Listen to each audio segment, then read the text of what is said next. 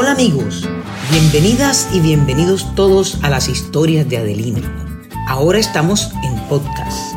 Es que a partir de hoy vamos a conocer toda la historia de Colombia en podcast, pero también vamos a ver algunos episodios de la historia universal. Para ustedes les habla Adelina Cobo. Esta vez vamos a ver un episodio sobre la piratería en el Caribe colombiano y vamos a conocer uno de sus primeros y más fascinantes episodios. Es que la piratería es tan antigua como la navegación, pero en América, aunque les pueda parecer increíble, nació por razones de Estado. ¿Cómo así se preguntarán ustedes? Porque eso suena muy extraño.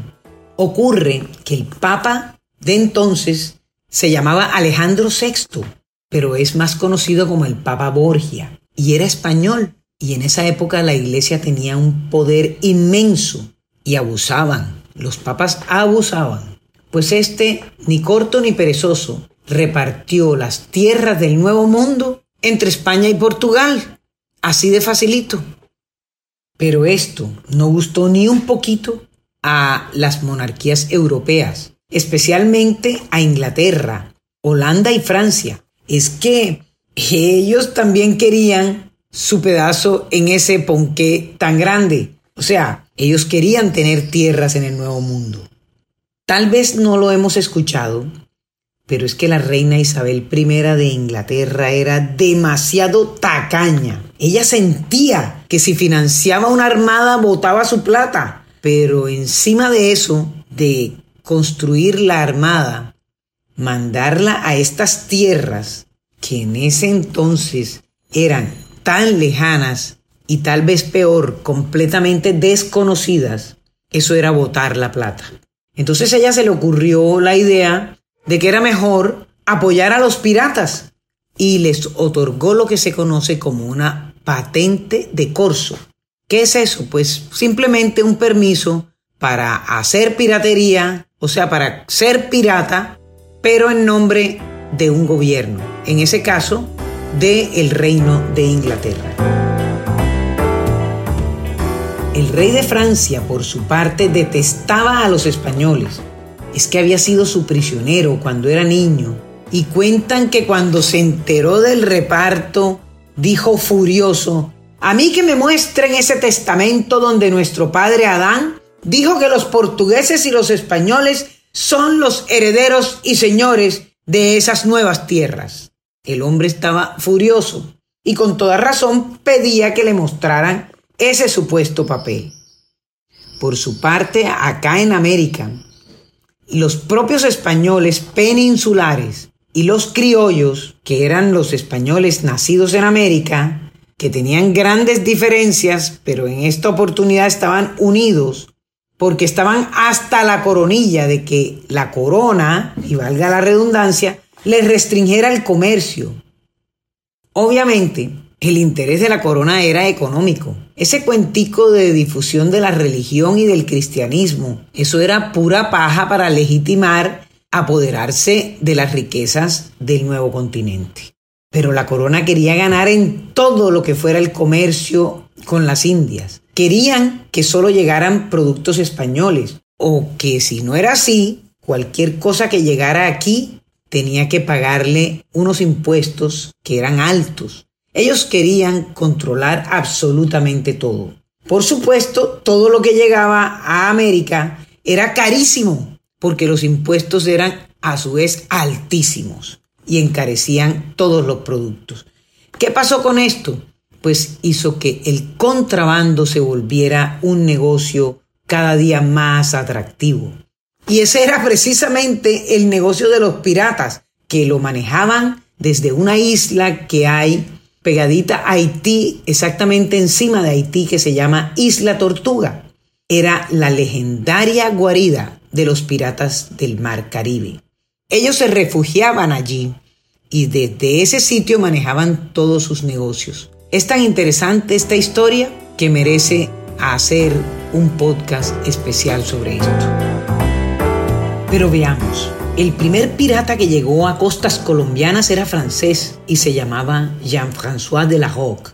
pero a los españoles les costaba mucho trabajo pronunciar semejante nombre y optaron por llamarlo el señor de Roberval. Pues este señor, sembrando el terror en aguas del Caribe a mediados de 1543, pero al año siguiente, en 1544, tocó costas de lo que hoy es Colombia. Llegó primero a La Guajira y allí asaltaron las rancherías, llevándose los pocos corotos o las cositas que encontraron, pero causaron un gran daño y como encontraron solamente pobreza, se enfurecieron y terminaron arrasando con todos.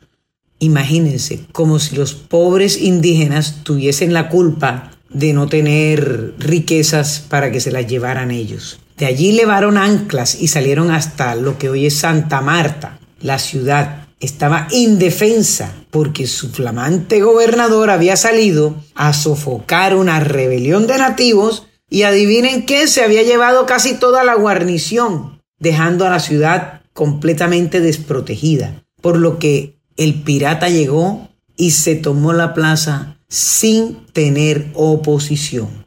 Comenzó a saquear iglesias para desenterrar a todos los muertos. Él lo que buscaba era oro, pero no encontró nada y eso lo hizo coger otra rabieta. ¿Y quieren saber cómo la aplacó? Pues hundió todas las naves que estaban fondeadas en el puerto, incendió las casas, que eran casi todas de madera, degolló a las pobres vacas que encontró como si éstas tuvieran la culpa de algo, arrasó con toda la ciudad y no contento con esto, arrasó también con los sembrados que había en la ciudad y en sus alrededores.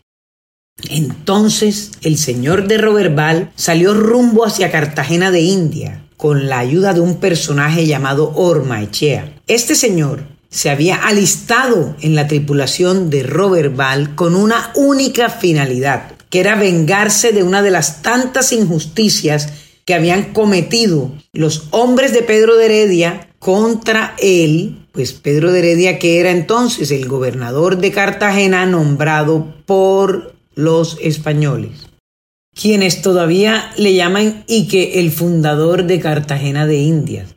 ¿Cómo así que fundador? ¿Fundador de qué? Si es que aquí antes había un pueblo que se llamaba Carmairí. Pero bueno, este fue el hombre que convenció al pirata francés sobre las posibilidades y la rentabilidad de asaltar la plaza de Cartagena de Indias. El pirata y sus hombres llegaron con unas expectativas inmensas de lo que iban a encontrar aquí y desembarcaron, se cree que desembarcaron por Boca Grande, en algún punto de Boca Grande. Llegaron una oscura noche de julio de 1544 y se tomaron la ciudad sin ninguna resistencia, porque todos se preparaban para celebrar el matrimonio de la hija del señor Heredia con uno de sus capitanes. En esa época no existían ni las murallas ni los baluartes. Los españoles habían llegado hacía tan solo 11 años, pues estos entraron sonando trompetas, clarines y tambores de guerra.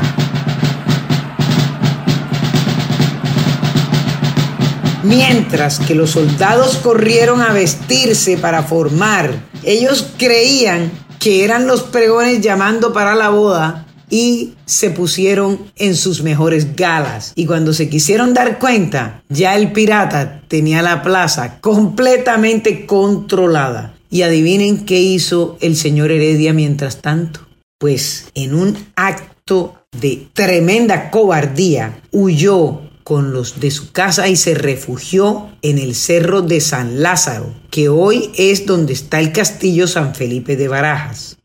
Heredia no fue solamente criticado por cobarde, cuando en la corte se enteraron de ese vergonzoso e indigno comportamiento que no se compadecía con el rango que tenía acá en el Nuevo Mundo le hicieron el segundo de sus varios juicios de residencia. Pero, ¿qué es eso y qué un juicio de residencia? pues era un proceso jurídico que se hacía a todos los funcionarios de la corona cuando terminaban su mandato, en este caso en las Indias. Allí se revisaban todas sus actuaciones y se escuchaban todos los cargos que pudiere haber en contra del funcionario. Este no podía abandonar el lugar donde había ejercido el cargo, ni podía asumir otro hasta que no terminara este proceso. Lo usual era que el proceso fuese dirigido por un funcionario que se llamaba juez de residencia, que generalmente era el mismo sucesor que iba a reemplazar al que estaba siendo procesado.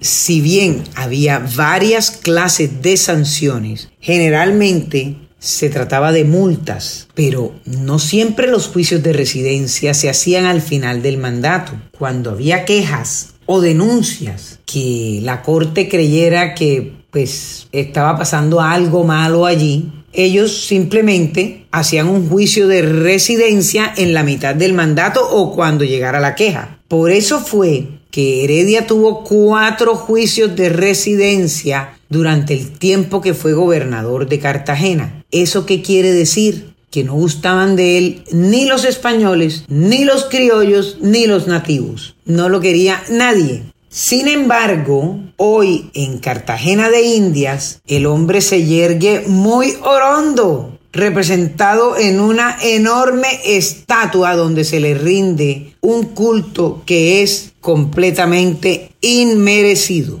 Pero ajá, así somos nosotros y eso es lo que hay que cuántos muertos hubo en ese ataque. Pues uno solo.